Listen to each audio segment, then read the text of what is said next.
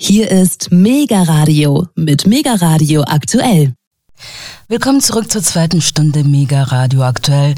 Am Mikrofon ist für Sie Ilona Pfeffer und weiter geht's hiermit.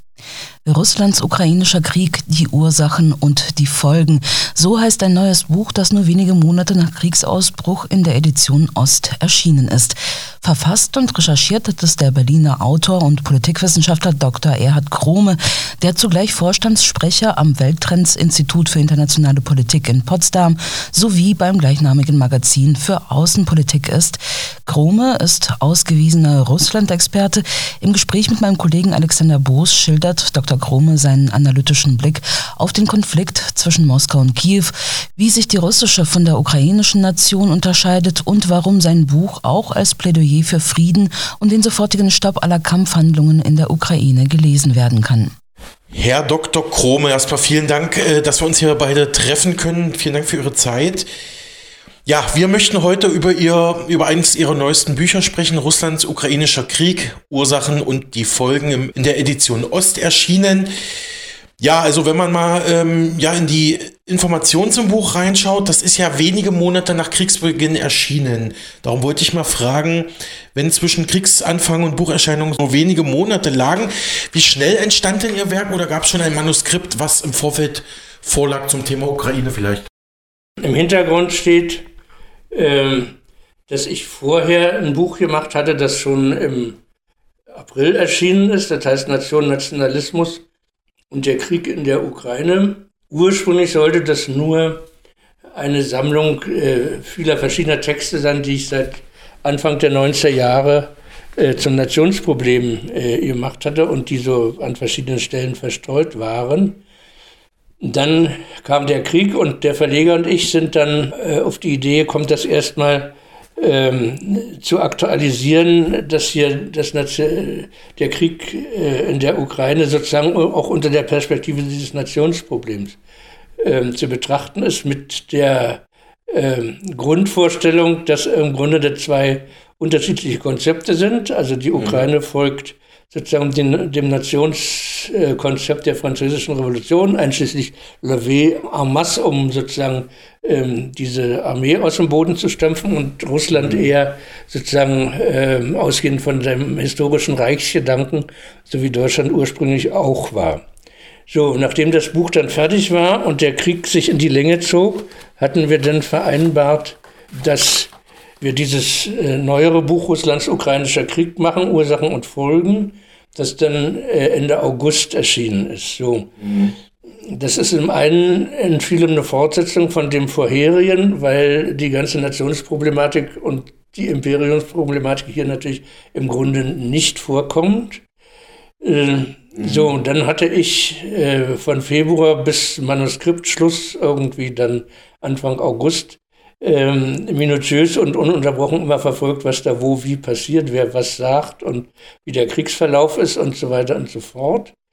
Und gleichzeitig sind dort aber verschiedene ähm, andere Texte gewissermaßen mit eingeflossen, die ich schon hatte.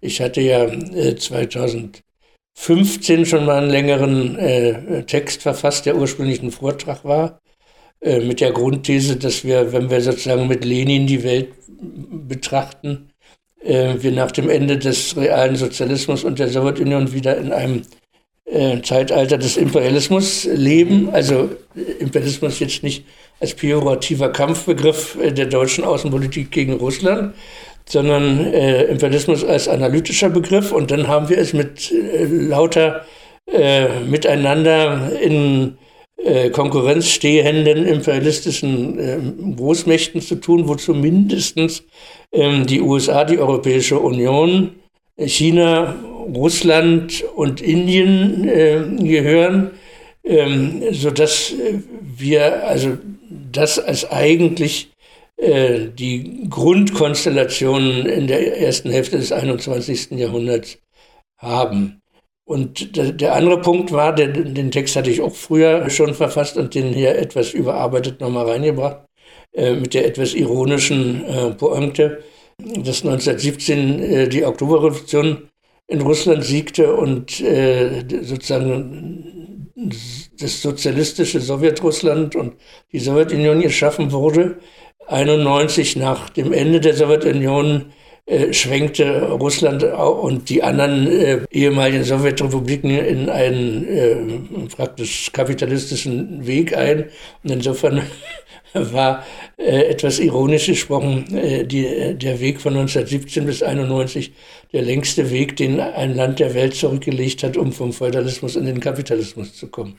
So, ähm, das sind sozusagen zwei äh, Dinge, die ich vorher schon gemacht hatte, die hier wieder vorkommen. Und der Rest ergibt sich aus äh, den Analysen ähm, aus dem Kriegsverlauf und den äh, politisch-diplomatischen Auseinandersetzungen in diesem Zusammenhang, wobei ich natürlich ehrlich sagen muss, ähm, dass ich natürlich nicht alles alleine äh, sozusagen äh, geleistet habe. Ich habe erstens äh, die Zusammenhänge im Rahmen von Welttrends, also die Zeitschrift und der Verein und das Institut. Mhm. Zweitens habe ich nach wie vor Arbeitskontakte zur Rosa-Luxemburg-Stiftung, wo ich ja bis 2016 auf dem Feld Friedens- und Sicherheitspolitik gearbeitet hatte. Und dann gibt es natürlich auch noch äh, so verschiedene elektronische Netzwerke aus der Friedensbewegung, die international vernetzt sind, wo auch jeden Tag äh, verschiedene Texte aus den USA, Großbritannien, äh, Deutschland und anderen Ländern ähm, präsentiert werden, sodass ich sozusagen beim jedem Klick morgens dann auch die Kommentare äh, von friedenspolitisch äh, aktiven Menschen aus den USA hatte, die ja äh, immer noch eine etwas andere äh, Perspektive auf all diese Probleme haben, als das sich hier von Deutschland aus darstellt. Lassen Sie uns mal kurz bei dem Nationenbegriff bleiben. Sie hatten gerade gesagt, die Ukraine geht jetzt in ihrer Form der Nation auf die französische Revolution zurück. Das ist ja auch so in der, in der Neuzeit so der Startpunkt für die, wie sagt man, für die moderne Nationenbildung. Können Sie es mal für Laien beschreiben? Was ist der Unterschied zwischen der aktuellen russischen Nation und der ukrainischen Nation? Oder ist das vielleicht auch jetzt ein falscher Ansatz von mir?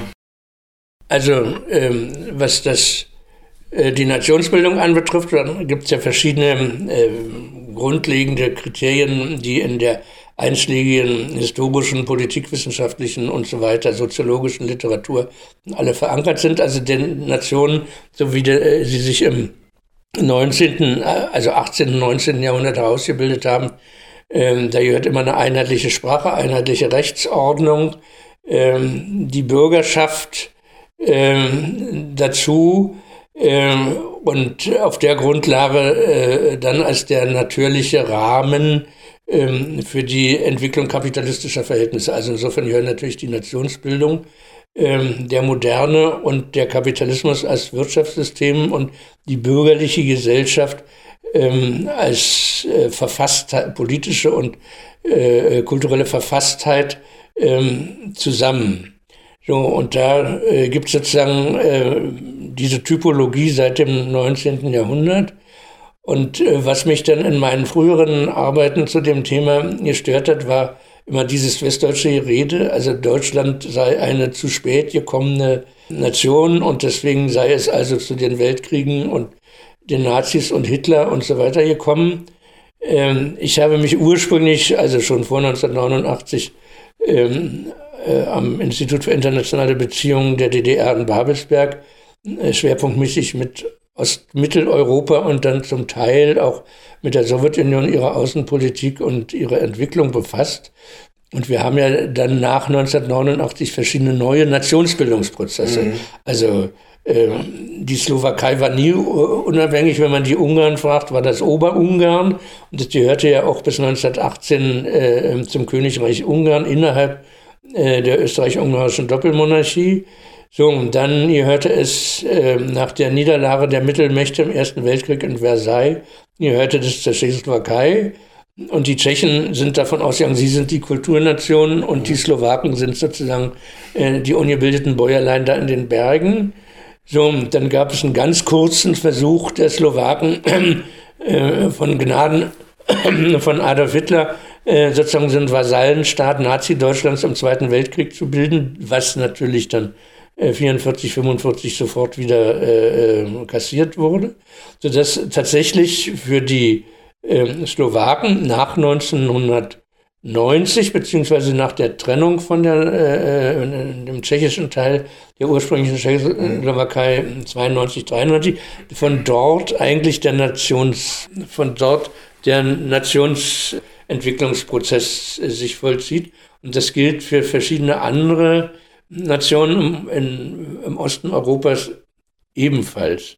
So, also insofern ist sozusagen die Ukraine jetzt nochmal äh, zeitversetzt in diesem Nationsbildungsprozess, zu dem äh, ja verschiedene Elemente gehören. Äh, also der, der westukrainische Teil, der ja auch den faschistischen Putz auf dem Maidan und, und äh, sozusagen die ganze äh, rechte Politikformierung äh, in den letzten Jahren geprägt hat. Äh, das sind ja die, die eigentlich nie äh, zu Russland gehört haben, sondern vor 1945 ähm, zu Polen beziehungsweise mhm. zu Österreich-Ungarn. Also Galizien war ja ein reicher Teil von Österreich-Ungarn. So, und die natürlich äh, irgendwie schon im Zweiten Weltkrieg äh, gegen äh, die Sowjetunion gekämpft haben. Und ich meine, die, die vielen freiwilligen Ukrainer, die sozusagen die deutschen KZs äh, bewacht haben, äh, die sind ja nicht alle dorthin gezwungen worden. So, also äh, es gibt diesen Antirussismus, Antikommunismus, Antisowjetismus in der Westukraine im Grunde historisch und der kam dann nach 1991 wieder hoch. So, und dann gab es den sozusagen östlichen Teil der Ukraine, der immer zu Russland gehörte, äh, für die sich das alles natürlich ganz anders darstellte und Kiew sozusagen in der Mitte. So, und jetzt haben wir es mit einem Prozess zu tun, wo sich innerhalb ähm, der Gesamtukraine ähm, sozusagen jetzt nachholend ähm, dieser Nationsbildungsprozess äh, vollzieht, der natürlich mit vielen diktatorische Regierungsentscheidungen, äh, Unterdrückung der russischen Sprache, aber auch anderer. Der ungarische Nationalismus ist ja auch betroffen, weil in Transkarpatien äh, die ukrainischen Behörden natürlich auch nicht wollen, dass die da äh, Ungarisch in der Schule sprechen und äh, so weiter und so fort. Ähm, also insofern vollzieht sich hier ein Nationsbildungsprozess, wo alle Kriterien, die man aus der Geschichte kennt, von äh, Frankreich angefangen, äh, im Grunde jetzt zutreffen. Ähm, so, äh, Russland, äh, Russland ist auch die russische Föderation ist natürlich nach wie vor äh, ein Vielvölkerstaat. Ähm, und es gibt äh, diesen schönen Spruch von einigen russischen Kultur- und Politikwissenschaftlern von Anfang der 90er Jahre, ähm, dass Rossia äh, die Rus unterdrückt. Also dass äh, äh, praktisch mhm. die eigentliche russische Nationsentwicklung immer darunter gelitten hat, äh, dass das Reich die Russen benutzt hat, sozusagen als die Hausmacht, um das zaristische Imperium äh, zu erhalten und auszubauen. Mhm. Deswegen gibt es ja die, diese ironische Bemerkung äh, von 1830, ähm, dass Russland eigentlich Romanowien heißen müsste äh, und nicht Russland. So, und insofern krankt die jetzige Entwicklung Russlands natürlich nach wie vor daran, dass diese Frage, ähm, wie das denn mit der russischen Nationsbildung äh, ist und wie das mit den anderen Nationen und Nationalitäten ist, die natürlich alle auch ihre sprachlichen und kulturellen Besonderheiten weiter pflegen wollen, so wie das in der Sowjetunion üblich war mit der Nationalitätenpolitik, sodass Russland natürlich jetzt nicht einfach so wie die Kiewer äh, äh, Regierung jetzt sagen kann, also jetzt ist alles nur noch Russisch und die anderen sollen jetzt gefälligst nur noch gehorchen, sondern äh, dass natürlich die Regierung in Moskau nach wie vor damit zu tun hat, wie man sozusagen diese ähm, vielgestaltige und vielvölkrige äh, äh, Föderation äh, in, in, einem Gleichgewicht hält. Und insofern ist das äh, politisch und kulturell und wenn man jetzt als Politikwissenschaftler oder Zeithistoriker darauf, darauf guckt, ähm, eine andere Konstellation. Lassen Sie mich noch mal eine kurze Nachfrage dazu stellen. Der russische Staatspräsident Wladimir Putin hatte ja im Sommer 2021 einen äh, international vielbeachteten Aufsatz geschrieben, wo er sich auch noch mal ja indirekt mit der Nationfrage zu äh, Russland und Ukraine also dem gewidmet hat und dabei bezog er sich auch auf die Kiewer Russ, weil die ist ja Geburtsstätte sowohl der russischen Nation als auch der ukrainischen Nation. Ähm, würden Sie das auch so sehen oder würden Sie das kommentieren? Wie ist da Ihre Einschätzung? Naja, es ist natürlich immer kompliziert. Also wenn, wenn Staatsführer ähm, wissenschaftliche Texte verfassen, äh, steckt dahinter in der Regel eine politische Absicht. Also Stalin war ja dann am Ende seines Lebens auch noch äh, selbsternannter großer Sprachwissenschaftler. Ähm, also insofern äh, sind es zwei verschiedene Dinge, äh, was da inhaltlich drinsteckt und äh, was politisch gemeint ist. Und insofern ist äh, aus meiner Sicht der Punkt, ähm, dass äh, die Grundthese, dass sozusagen äh, die Russen keine äh, eigene Nation sein können und äh, na, gewissermaßen äh, zur, zur Rus im weiteren Sinne gehören, ähm, dass das äh, nicht trägt. Also meine ironische Bemerkung an der Stelle. war jetzt die Ukrainer, ne? Ja, ja, na klar. Genau, also das war ja die Idee, dass also sozusagen ja. äh, Belarussen, Weißrussen, äh, Kleinrussen und Großrussen, äh, dass die im Grunde alle zusammengehören. So, das mag man kulturell diskutieren, aber auch aus eigene, aus zusammenhängender Geschichte und ähm, gleicher Sprache oder ähnlicher Sprache und historischen Zusammenhängen ergibt sich nicht, dass das heute alles in einem Staat zusammengefasst werden. Also die Deutschen äh, im Ergebnis der Bismarckischen Reichseinigung und die Deutsch-Österreicher in Österreich äh, sind ja praktisch auch in zwei verschiedenen Staaten, obwohl äh, bis 1945 auch in Österreich viele der Meinung waren, ähm, dass ohne den Anschluss ans Reich äh, Österreich eigentlich gar nicht lebensfähig ist. Und nach, erst nachdem der hitlersche Anschluss gescheitert war, haben, waren die Österreicher sich dann darüber im Klaren, jetzt ist Schluss und wir sind jetzt auf Dauer äh, eigenes Volk. Und jetzt gibt es dann natürlich auch Kulturwissenschaftler, die dann erklären, dass die Österreicher eigentlich auch eine eigene Nation sind und so weiter und so fort.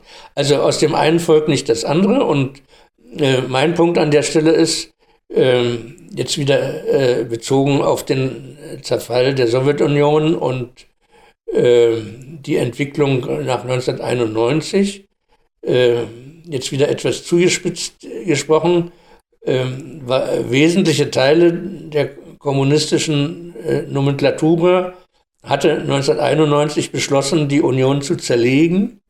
Und ähm, äh, diejenigen, die gerade an den Hebeln der Macht saßen, äh, wollten dann selber auch die neue herrschende Klasse in dem neuen Kapitalismus sein. So, insofern war die Zerlegung der Sowjetunion entlang der äh, Grenzen der Unionsrepubliken die Geschäftsgrundlage für diese Aufteilung. Und sie hatten sich alle gegenseitig in, im völkerrechtlichen Sinne äh, als selbstständige souveräne Staaten anerkannt.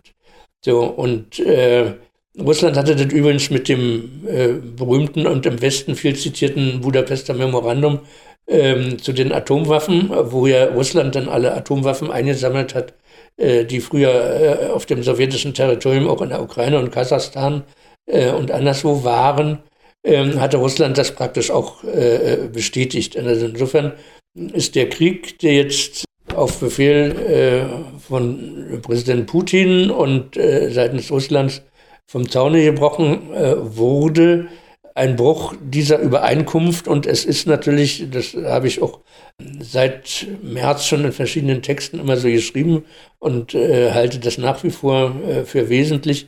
Also nach dem Kriegsächtungspakt von 1928 äh, ist Völkerrecht, äh, äh, militärische Gewalt nicht als Mittel der Außenpolitik zu verwenden. Ähm, das hat die Sowjetunion als einer der ersten Staaten damals mit unterschrieben. 1945 ähm, war das eine der äh, grundlegenden Festlegungen der UNO-Charta, also das Friedensgebot, äh, die territoriale Integrität der Staaten äh, wechselseitig zu achten und so weiter und so fort. Und dadurch, äh, dagegen hat, hat Russland jetzt praktisch mit diesem Krieg und durch diesen Krieg äh, verstoßen und ist tatsächlich ähm, in einem völkerrechtlichen Sinne äh, jetzt als Aggressor anzusehen. Sie publizieren ja häufig für das äh, außenpolitische Magazin Welttrends, erscheint in Potsdam. Da sind ja auch seit Tag 1, kann man sagen, mit dem Hintergrund aktiv. Ich habe Sie aber unterbrochen, Herr Dr. Krome. Sie wollten noch was äh, zu den Russen und Ukrainern sagen, ironischerweise, und dann ich, bin ich Ihnen gleich ins Wort gefallen. Naja, ironischerweise ähm, gibt es, was ich denn bei öffentlichen Debatten, das hat jetzt mit Russland nichts zu tun, ähm, dann immer zitiere, also 1990, als die deutsche Einheit hergestellt wurde, äh, hatten irgendwelche Witzbolde in, äh, eher weiter im Süden der DDR an eine Wand gesprüht, gesprüht ähm, wir fordern die Grenzen von 1248. Neapel bleibt deutsch. So, also insofern ist der Punkt, dass man, wenn man in der Geschichte zurückschaut, zwischen den europäischen Staaten äh, die verschiedensten ähm, wechselseitigen Ansprüche formulieren könnte, wenn man äh, sich immer nur das jeweilige Datum raussucht. Ne? Also Elsass-Lothringen gehörte natürlich ursprünglich zum Deutschen Reich. Ähm, unter Ludwig XIV. hat Frankreich das erobert. Unter Bismarck 1870, 71 wurde das wieder Deutsch, 1918 wieder Französisch, unter Hitler äh, wieder Deutsch und 1944, 45 natürlich wieder Französisch. So, und die Dummen bei dem Ganzen äh, sind dann äh, die, die äh, sozusagen deutschstämmigen Elsässer und Lothringer, die zwangsweise im Ersten und im Zweiten Weltkrieg in der deutschen Armee dienen mussten mhm. und deswegen nach 1945, als sie den Rentner wurden, im Unterschied zu ihren sonstigen französischen Nachbarn, keine Rente für die Kriegszeit äh, kriegen, weil sie ja in der feindlichen Armee gedient haben, während alle diejenigen, die Franzosen, die in der Resistance waren oder in der französischen Armee bei de Gaulle, äh, natürlich auch eine äh, Rente als ehemalige Kriegsteilnehmer kriegen. Also insofern will ich sagen, äh, wenn man da lange noch drauf guckt, findet man die verschiedensten Begründungen, um diese oder jenen Ansprüche zu formulieren. Es kann nur eine Grundlage geben und das sind äh, sozusagen die Grenzen, auf die man sich äh, am Ende, und das heißt jetzt also, äh, was das Ende der Sowjetunion anbetrifft, 1991 verständigt hatte. Äh, und das jetzt auflösen zu wollen, äh, ist, ist mhm. abenteuerlich und passt nicht ins 21. Jahrhundert. Herr Dr. Krumme, ähm, fahren wir mal fort mit Ihrem Buch Russlands ukrainischer Krieg. Im Klappentext des Werkes heißt es, Politikwissenschaftler Krumme urteilt nüchtern und sachlich, er folgt weder der Propaganda der einen noch der anderen Seite. Also ist das Buch neutral, kann man das so sagen? Oder was war Ihr wissenschaftlicher Ansatz? Na gut, wissenschaftlich äh, ist ja äh, an sich nicht neutral, sondern ähm, es geht darum, äh, die tatsächlichen Verhältnisse darzustellen und äh, also erst zu untersuchen und dann zu beschreiben. Und insofern ist das nicht neutral im Sinne, äh, das ist natürlich im Sinne des, des Friedens äh, gemeint und geschrieben ist, dass der Krieg sofort aufhören sollte, müsste und für alle Seiten das Beste wäre. Und die deutschen Medien und viele andere deutsche Publikationen äh, sind ja voll damit, dass man im Grunde ungebrochen äh, die, die äh, Lesarten von Kiew übernimmt. Äh, alle Argumente aus Moskau gelten von vornherein als Propaganda und alles, was Zelensky erzählt, äh, gilt dann als die reine Wahrheit, wobei natürlich die etwas ähm, besseren deutschen Medien dann, wenn sie dann jeden Tag mitteilen, wie denn der Kriegsverlauf in der vergangenen Nacht war, ähm, dann immer wenigstens drunter steht, es sei nicht überprüfbar, weil es sozusagen auf den Quellen äh, der äh, beiden Generalstäbe und äh, der Regierung beruht. So, also insofern habe ich mich bemüht, auch bei dem Verständnis für den Verlauf der, der militärischen Auseinandersetzung und der politischen Auseinandersetzung sozusagen der Wahrheit zu folgen und äh, nach bestem Wissen und Gewissen äh, mhm. äh, darzustellen, äh, wie das gegenwärtig ist. Mhm. Meine nächste Frage lautet, haben wir mit dem Ukraine-Krieg möglicherweise eine, ja, eine Art Zeitenwende in den internationalen Beziehungen erlebt? So wie es auch Kanzler Olaf Scholz ähm, zu Kriegsbeginn gesagt hat, er, er sprach ja direkt wörtlich von, von Zeitenwende. Oder, äh, oder fügt sich dieser Konflikt ein in dem, was wir schon ohnehin die letzten Jahrzehnte äh, beobachtet, beobachten konnten in der Weltpolitik? Naja, ich habe ja äh, das Glück gehabt, im Grunde mich mein ganzes äh, berufliches Leben äh, mit internationalen, äh, internationaler Politik zu beschäftigen. Insofern ähm, ist der Begriff der Zeitenwende natürlich äußerst vorsichtig zu äh, benutzen. der Krieg ist ja nicht durch Russland nach Europa gebracht worden, sondern oder in die Welt nach dem Ende des Kalten Krieges, sondern man muss ja gucken, ähm, da ist der erste äh, Irakkrieg Anfang der 90er Jahre der USA, dann äh, ist der Krieg gegen Jugoslawien der NATO, dann ist der Afghanistan-Krieg, den der Westen ab 2001 geführt hat, ähm, dann der nächste Irakkrieg 2003, der Krieg gegen Libyen äh, zehn mhm. Jahre später, äh, die Versuche des Westens, das Assad-Regime in Syrien äh, zu stürzen. Also wenn wir äh, die Geschichte nach dem Ende des Kalten Krieges äh, genau betrachten, dann ist der entscheidende Punkt, der Westen hat Krieg wieder zu einem Mittel der Politik gemacht und Russland folgt dem jetzt gewissermaßen 20 Jahre später. So, und insofern, wir haben in, in Potsdam jetzt, ich will jetzt nicht zusätzlich Reklame machen, aber um nochmal darauf äh, zu verweisen, dass wir uns damit in diesem Jahr äh, intensiv beschäftigt haben.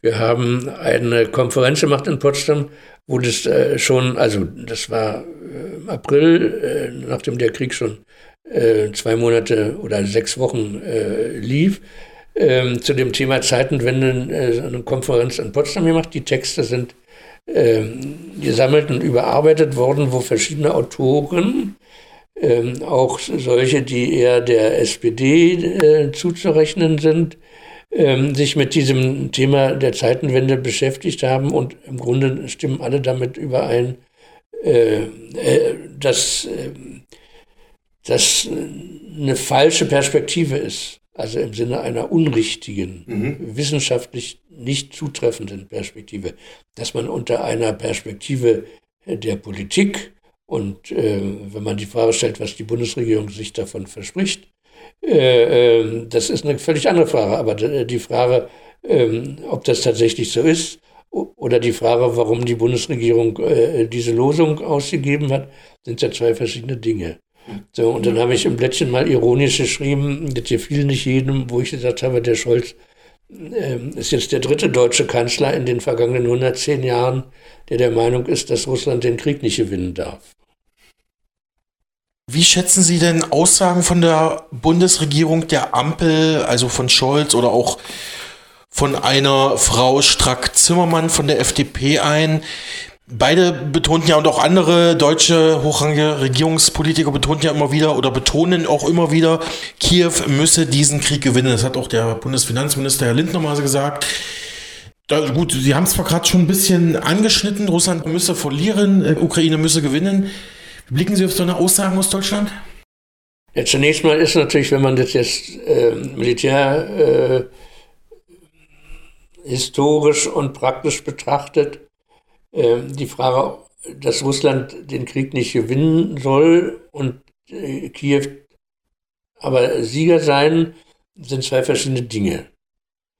So, und äh, insofern, äh, ne, also ein guter Freund von mir äh, hat mal in einem Interview, nachdem äh, also äh, Alexander Graf Lambsdorff da auch wieder solche Sprüche losgelassen hatte, äh, hat Willy van Ooyen gesagt, naja, er hat zuweilen den Eindruck, ähm, dass in manchen Familien äh, in Deutschland immer noch der Wunsch besteht, Rache für Stalingrad zu nehmen. Ähm, und äh, bei manchen Äußerungen habe ich auch zuweilen den Eindruck, ähm, dass das irgendwo im Hinterkopf rumgeistert. Das ist natürlich absurd und abenteuerlich. Und ähm, insofern ähm, ist äh, mein Punkt an der äh, Stelle äh, zu sagen, auch hier darf man sozusagen diese ukrainische Perspektive nicht übernehmen. Äh, jetzt sei nur daran erinnert, dass der Chef der Vereinigten Stäbe der äh, USA-Streitkräfte vor wenigen Tagen gesagt hat, ähm, dass, völlig, dass er das für völlig ausgeschlossen hält, dass äh, Kiew äh, diesen Krieg gewinnt und das gesamte Territorium einschließlich der Krim zurückerobert. Insofern gibt es keine Alternative zu Verhandlungen und äh, einer wie auch immer gearteten, äh, politisch ausgehandelten, äh, zunächst mal Einfrieren des Konfliktes und dann mhm. muss man äh, sehen, wie man irgendwie zu einem vernünftigen Ende kommt. Lass mich noch mal kurz einhaken. Es gab ja jüngst ein Angebot aus Moskau, ich glaube, ich glaube, eine Woche her, dass man gesagt hatte, also wir würden einen Waffenstillstand anbieten und das hatte dann der ukrainische Präsident Zelensky auf einer internationalen Tagung in Kanada in Halifax, wo er wieder per Online-Schalte, per Videoschalte zugeschaltet war, gesagt, nein, das, das lehnen wir ab, weil der Krieg könne nur beendet werden, wenn wir die russische Aggression vollständig zerstören. Oton Zelensky. Also selbst wenn Moskau die Hand reicht, sagt Kiew nicht oder nein. Ähm, wie würden Sie die, würden Sie das einschätzen? Naja, das ist ja nur der Punkt, den der amerikanische General gemeint hat. Also das ist ausgeschlossen Wunschdenken ähm, und wird so nicht funktionieren. Und wenn man davon ausgeht, dass äh, im Grunde die USA ja nicht nur die meisten Waffen äh, an äh, die Ukraine liefern, sondern äh, im Grunde auch ähm, den, den gesamten Haushalt äh, zu über der Hälfte des monatlichen Budgets finanzieren, ähm, wird letztlich natürlich äh, in Washington entschieden, äh, wann verhandelt wird und äh, wie das mit den Kämpfen weitergeht. Ja, also, äh, also nach den vorliegenden Daten, die es gibt, ähm, die wir auch bei Welttrends jetzt von verschiedenen Autoren hatten, äh, liegen in den Gebieten, äh, die Russland jetzt schon unter Kontrolle hat, der ukrainischen, äh, also äh, der Grenzen der Ukraine von ähm, vor äh, äh dem äh, Beginn der Auseinandersetzung, also da muss man ja gucken, also noch auch vor 2014. Also wenn man jetzt das ursprüngliche Territorium der Ukraine nimmt, dann kontrolliert die, äh, Russland jetzt schon etwa 80 Prozent ähm, der, der Ressourcen, die mhm. also ja. wirtschaftlich relevant sind. Ähm, äh, die, die äh, Finanzministerin oder stellvertretende Ministerpräsidentin in Kiew hat vor kurzem gesagt, dass also der äh, Haushalt äh, irgendwie 40, 47 Prozent, also fast die Hälfte, geringer ist als im vorigen Jahr. Mhm. Ähm, so, also äh, die äh, Ukraine hängt praktisch an dem Tropf des Westens und insofern ist es eine politische Entscheidung des Westens, wie lange man äh, diesen Krieg äh, mit all seinen fürchterlichen Opfern und äh, Zerstörungen äh, weiter dulden und fortsetzen will oder nicht. Zu diplomatischen Lösungsansätzen kommen wir auch noch im Verlauf des Gesprächs. Lassen Sie mich mal bitte mit folgender Frage weitermachen. Zurückkommen zu Ihrem Buch Russlands ukrainischer Krieg. Da schrieben Sie eine oder haben Sie eine interessante Analyse auf mehreren Ebenen geliefert, wie ich fand. Da steige ich jetzt mal ein. Ähm, warum ist der Ukraine-Krieg Ihrer Analyse nach ein sogenannter Ermattungskrieg? Naja, also wenn man die, die, die historischen äh, Begrifflichkeiten der, der Kriegsgeschichte nimmt, dann gibt es sozusagen äh, den, den Eroberungskrieg, äh, dann hieß es bei den Deutschen Blitzkrieg im 20. Jahrhundert, wo man also ganz schnell das äh, Territorium ähm, des Feindes oder des Opfers der Aggression erobert, auch tatsächlich dann militärisch kontrolliert ähm, und dann mehr oder weniger beherrscht. Äh, ob dann anschließend dort Partisanen gegen die Besatzungsbehörden äh, kämpfen, ist dann schon wieder eine andere Frage. Mhm. Äh, das ist dann aber ja nach äh, der militärischen Besetzung. Und dann gibt es die andere Variante, der Ermattungskrieg. Das äh, gilt dann in der Kriegsgeschichte schon für verschiedene Kriege äh, die Friedrich II. von Preußen geführt hat, ähm, dass man also sozusagen den Krieg so lange führt, äh, bis äh, die Gegenseite nicht mehr in der Lage ist, ernsthaften Widerstand äh, zu leisten, weil sie keine Soldaten mehr haben, keine Waffen, kein Geld und so weiter und so fort. Insofern ist in diesen ganzen Meldungen, die ja oftmals dann auf den britischen Geheimdienst zurückgeführt werden, dass also Russland jetzt also äh, bald keine Soldaten mehr hat, keine Panzer, keine Munition und so weiter und so fort. Mhm. Das erzählen ja äh, verschiedene äh, Propagandisten äh, im Westen schon seit März. Äh, und es wird immer noch geschossen und geflogen und so weiter und so fort. Also insofern heißt Ermattungskrieg, dass die Gegenseite nicht mehr in der Lage ist, den Krieg äh, wie beabsichtigt und wie bisher fortzusetzen. So, und äh, insofern war jetzt meine äh, Perspektive, dass ich gesagt habe, also äh, Russland geht davon aus, dass die Ukraine ermattet wird und den Krieg dann nicht mehr fortsetzen kann. Dazu auch jetzt all diese äh, Angriffe auf zivile Ziele, die ja auch äh, völkerrechtlich im Grunde äh, verboten sind als Schutz der Zivilbevölkerung. Ähm, so, äh, dann äh, versucht der Westen, Russland zu ermatten, indem die, die Ukraine so weit gestärkt wird, dass sie also hinhaltenden Widerstand leistet oder teilweise auch einzelne Gebiete zurückerobert und dabei äh, die russischen Verluste möglichst hoch sind, also an Personal und an Waffen und so weiter.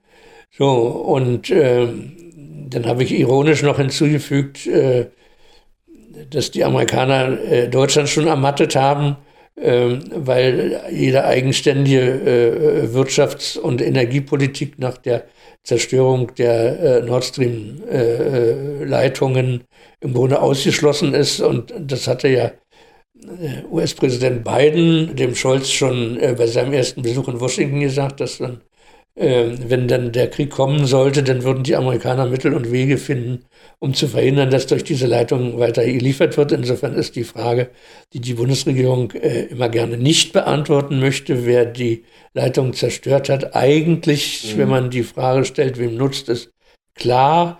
Es gab dann einige alternative, friedensbewegte äh, Menschen auch aus den USA, die gesagt haben, also nach den Bewegungen der verschiedenen Flotteneinheiten der NATO, insbesondere auch äh, von amerikanischen Flotteneinheiten äh, mit großen Schiffen, die frü früher nicht in der Ostsee waren, die im Sommer also dort in der Nähe der Insel Bornholm irgendwelche Übungen veranstaltet haben, dass von dort aus wahrscheinlich äh, diese Aktion äh, gestartet wurde und man kann ja da auch äh, Minen anbringen, die erst äh, Tage oder Wochen später explodieren, wenn die Schiffe längst wieder über alle Berge sind. Also insofern ähm, ist völlig klar, äh, dass die ernsthaften außenpolitischen Spielräume Deutschlands und der Europäischen Union dadurch äh, geringer geworden sind und dass äh, die Abhängigkeit von den USA ähm, in der Außenpolitik, in der Militärpolitik mit der Zeitenwende und dem Aufrüstungsprogramm ähm, und jetzt also auch in der Energiepolitik, dass die Spielräume geringer geworden sind. Mhm. Anschließend daran, warum ist der Ukraine-Krieg Ihrer Analyse nach ebenso ein Regionalkonflikt? Naja, im Sinne dessen, was ich vorhin schon gesagt habe. Mhm. Also es ist ja eigentlich ähm, der, ein Konflikt zwischen Russland und der Ukraine oder ähm, zwischen der russischen Regierung und der äh, Kiewer Regierung und äh, welche Rolle da nun äh, die verschiedenen Volksabstimmungen auf der Krim und anderswo gespielt haben oder nicht. Und äh, Donbass, äh, Volksrepubliken ist eine andere Frage. Äh, Im Grunde ist es ein Krieg zwischen Russland und der Ukraine und damit ist es ein Regionalkrieg, auch insofern, dass sowohl die USA als auch die NATO von Anfang an erklärt haben, ähm, dass sie nicht direkt in diesen Krieg eintreten werden. Weil natürlich, äh, das haben ja alle Militärtheoretiker schon seit Jahren gesagt, eine nuklear gerüstete äh, Großmacht kapituliert nicht. Also die Frage, im Zweifelsfalle dann doch noch äh, kleine Atombomben, na, klein, also im Vergleich zu den äh, Atomwaffen mit äh, sozusagen strategischer äh, Vernichtungskapazität, ähm, äh, also in dem Sinne kleine Atombomben einzusetzen. Die Debatten werden ja in den USA im Grunde immer, wenn eine neue Generation von Militärs und Politikwissenschaftlern äh, herangewachsen ist, diskutieren die neu, wie man denn die Atomwaffe auf dem Gefechtsfeld wieder einsetzen kann. Die Debatten gab es unter Reagan, dann wieder unter George W. Bush und die sind äh, Ende 2016, 18 in den USA auch wieder geführt äh, worden. Das habe ich auch in, in verschiedenen Texten äh, nachverfolgt. So, ähm, in Russland gab es erstmals eine öffentliche Debatte mit der Militär, neuen Militärdoktrin 2018-19. So, äh, insofern ist Russland dem gefolgt, aber auch nicht direkt, sondern es wurde immer nur gesagt, also wir setzen Atomwaffen ein, wenn äh, die Existenz Russlands äh, bedroht ist oder äh, wenn der Feind äh, äh, atomare Waffensysteme einsetzt.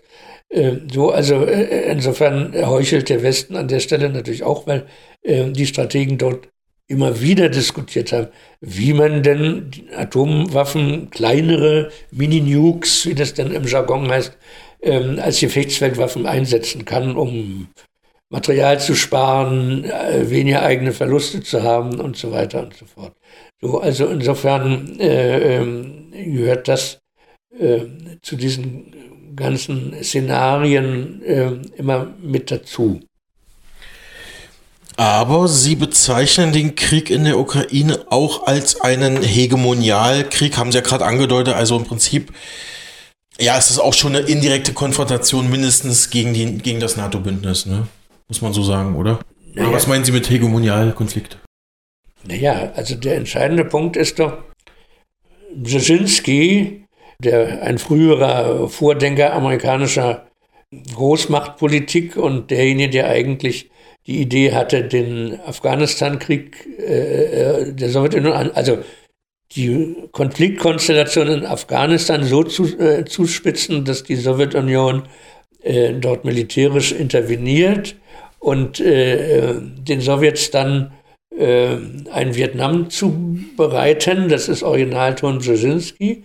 Das ist ja äh, sozusagen aufgegangen. Das ist äh, sozusagen die erste Brzezinski-Falle. Mhm. Äh, und die zweite Brzezinski-Falle ist äh, nach dem Ende des Kalten Krieges, wo er geschrieben hat, also, solange die Ukraine selbstständig ist, und da muss man immer mitdenken, dass ähm, der, der Brzezinski äh, aus, aus dem polnischen Adel stammt und natürlich auch immer unter der Perspektive der polnischen Schlachter gedacht hat, nicht nur der USA, ähm, also der hat gesagt, wenn, äh, solange die Ukraine selbstständig ist, kann Russland nicht wieder Imperium und große Macht sein. Ähm, und erst äh, wenn Russland die Ukraine wieder kontrolliert, dann kann es wieder eine globale äh, Großmacht sein. So, insofern kann man sagen, ähm, äh, Putin ist jetzt sozusagen in die zweite Brzezinski-Falle äh, getappt und hat jetzt genau das gemacht, äh, was der Westen seit äh, Mitte der 90er Jahre vorbereitet hat. So, und äh, insofern ist es ein Hegemonialkrieg, der darum geführt wird, ob der Westen nun sozusagen die Ukraine kontrolliert oder ob Russland mhm. die Ukraine kontrolliert, in dem Sinne ein Hegemonialkrieg. Und meine jetzt wieder äh, ironische Bemerkung an der Stelle ist, äh, der äh, deutsche Botschafter in Wien äh, von Tschirski fragt im August 1914 den Reichskanzler Bettmann Hollwig in Berlin an, was denn nun eigentlich die deutschen Kriegsziele im Osten seien. Und da kriegt er die Antwort äh, des Reichskanzlers, unser Ziel ist die Insurgierung, also damals sagte man nicht Fuck die EU oder so, sondern äh, etwas vornehm gesprochen, Insurgierung, also das Anzetteln von Aufständen in Polen und in der Ukraine. Und äh, dadurch kann man die Moskowiter, das ist wieder der Originalton von damals, damals kann man die Moskowiter weit nach Osten zurückdrängen. So. Und insofern gibt es natürlich auch eine deutsche Tradition, gewissermaßen die Ukraine äh, in, in äh, sozusagen den deutschen äh, Machtbereich einzuordnen. Das ist natürlich heutzutage dann nicht mehr Deutschland alleine, sondern das wird dann über die EU und ihre Institutionen gemacht. Wenn man sich aber anguckt, was in Frankreich und in Polen und anderswo immer darüber diskutiert wird, die EU eigentlich ein, Konstruktion, äh, ein Konstrukt äh, zur deutschen Vorherrschaft mhm. äh, in, in, in EU-Europa ist, dann ist völlig klar, äh, dass man jetzt sozusagen gestützt auf die NATO und gestützt auf die EU äh, auch äh, unter einer deutschen Perspektive das erreichen will, äh, was im Grunde schon 1914 das Ziel der deutschen Kriegsplaner gewesen ist. So, also insofern ist es ein Hegemonialkrieg äh, äh, zwischen dem Westen und Russland werde nun äh, die Ukraine beherrscht.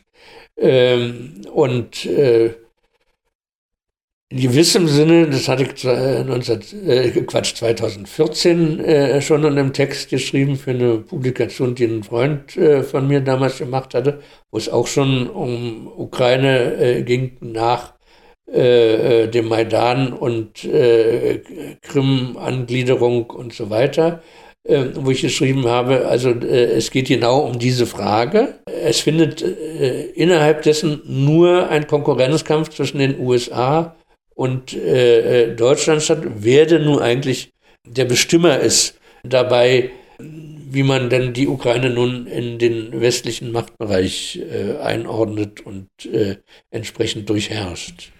Vielen Dank auch für diese schönen historischen Anekdoten, Herr Dr. Krome.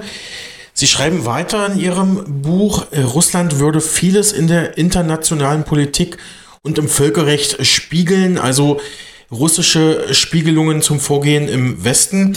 Können Sie diese Spiegelungsstrategie unserer Hörerschaft kurz erklären und vielleicht ein bis zwei Beispiele dazu bringen? Das ist eigentlich eine Idee von dem Politikwissenschaftler äh, Krastev oder Krastjev.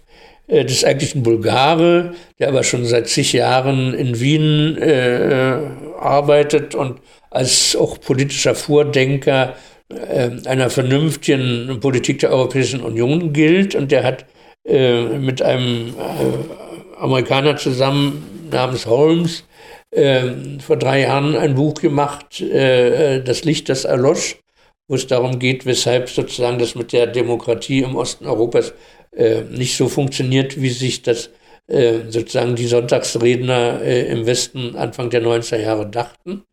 Und da gibt es diese Idee der Spiegelung.